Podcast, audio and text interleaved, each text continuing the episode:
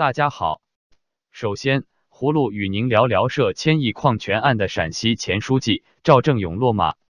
中央纪委国家监委网站周二十五日发通报，陕西省委原书记赵正永涉嫌严重违纪违法，目前正接受当局纪律审查和监察调查。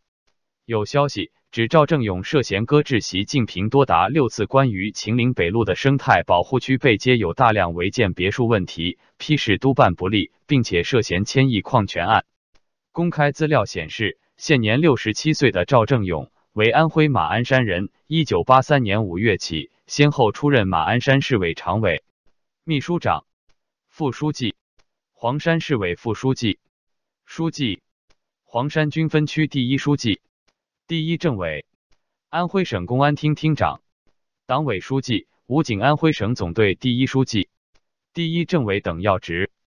二零零一年六月，赵先后调任中共陕西省委常委、省政法委书记、陕西省副省长、党组副书记、省委副书记、省长等职务。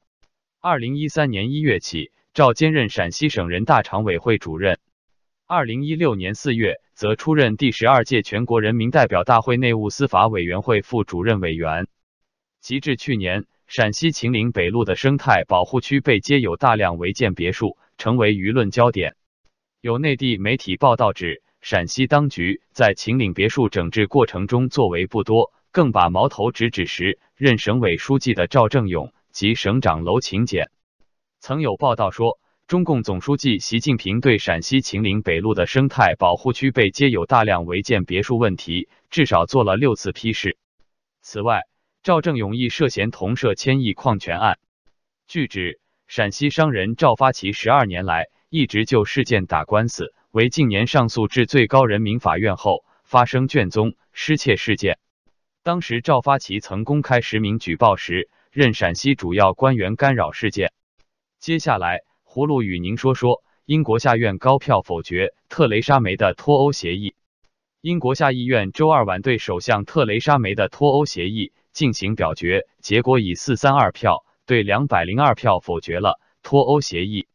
特蕾莎梅表示，将会在下周一向国会下议院提交经修改的协议。而英国在野工党随即提出不信任动议，预料国会不信任动议投票将于当地时间周三进行。工党领袖科尔宾形容保守党政府遭遇灾难性惨败。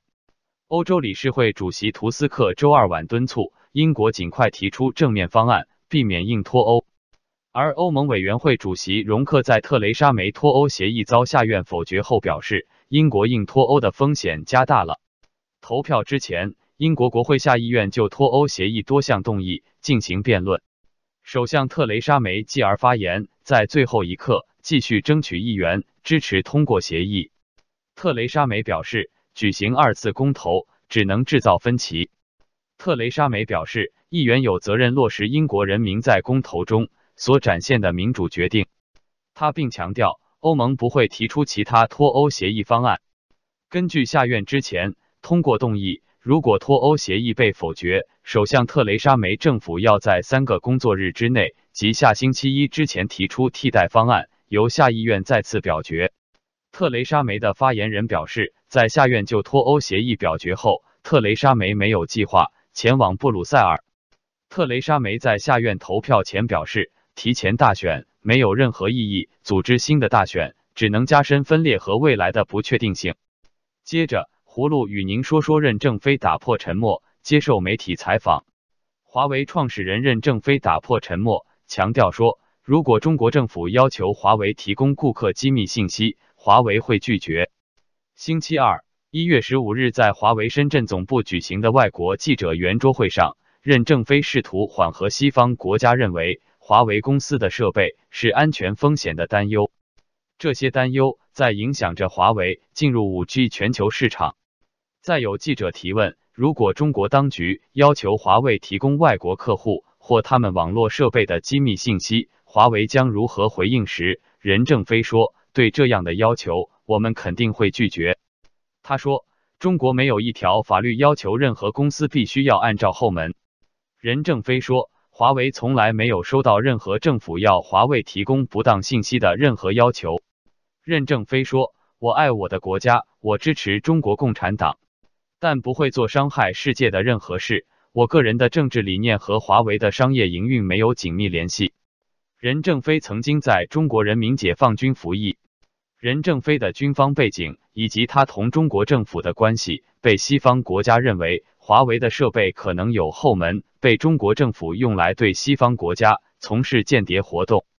美国、澳大利亚、日本等国家已经因华为设备构成安全风险，禁止使用华为某些技术。这是自从任正非在女儿孟晚舟出事以来首次公开表态。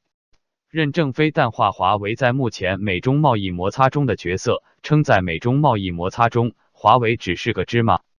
对于一些国家封锁华为五 G 进入他们国家，任正非指出，情况总是这样，你不可能跟每个人合作。我们将把重心放在服务那些欢迎华为的国家上。任正非说，华为目前在全球签署了三十个建设五 G 网络的合同，尽管一些国家抵制华为。华为说，二零一九年的收入将达到一千两百五十亿美元。华为二零一八年的收入为一千亿美元。任正非表示，华为将继续同世界各国政府保持接触，让他们更好的了解华为。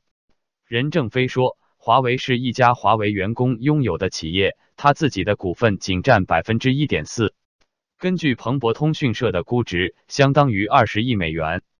这是任正非二零一五年以来首次接受国外媒体的采访。采访最后，任正非说：“很想他的女儿。”好了，今天葫芦就与您聊到这里，明天见。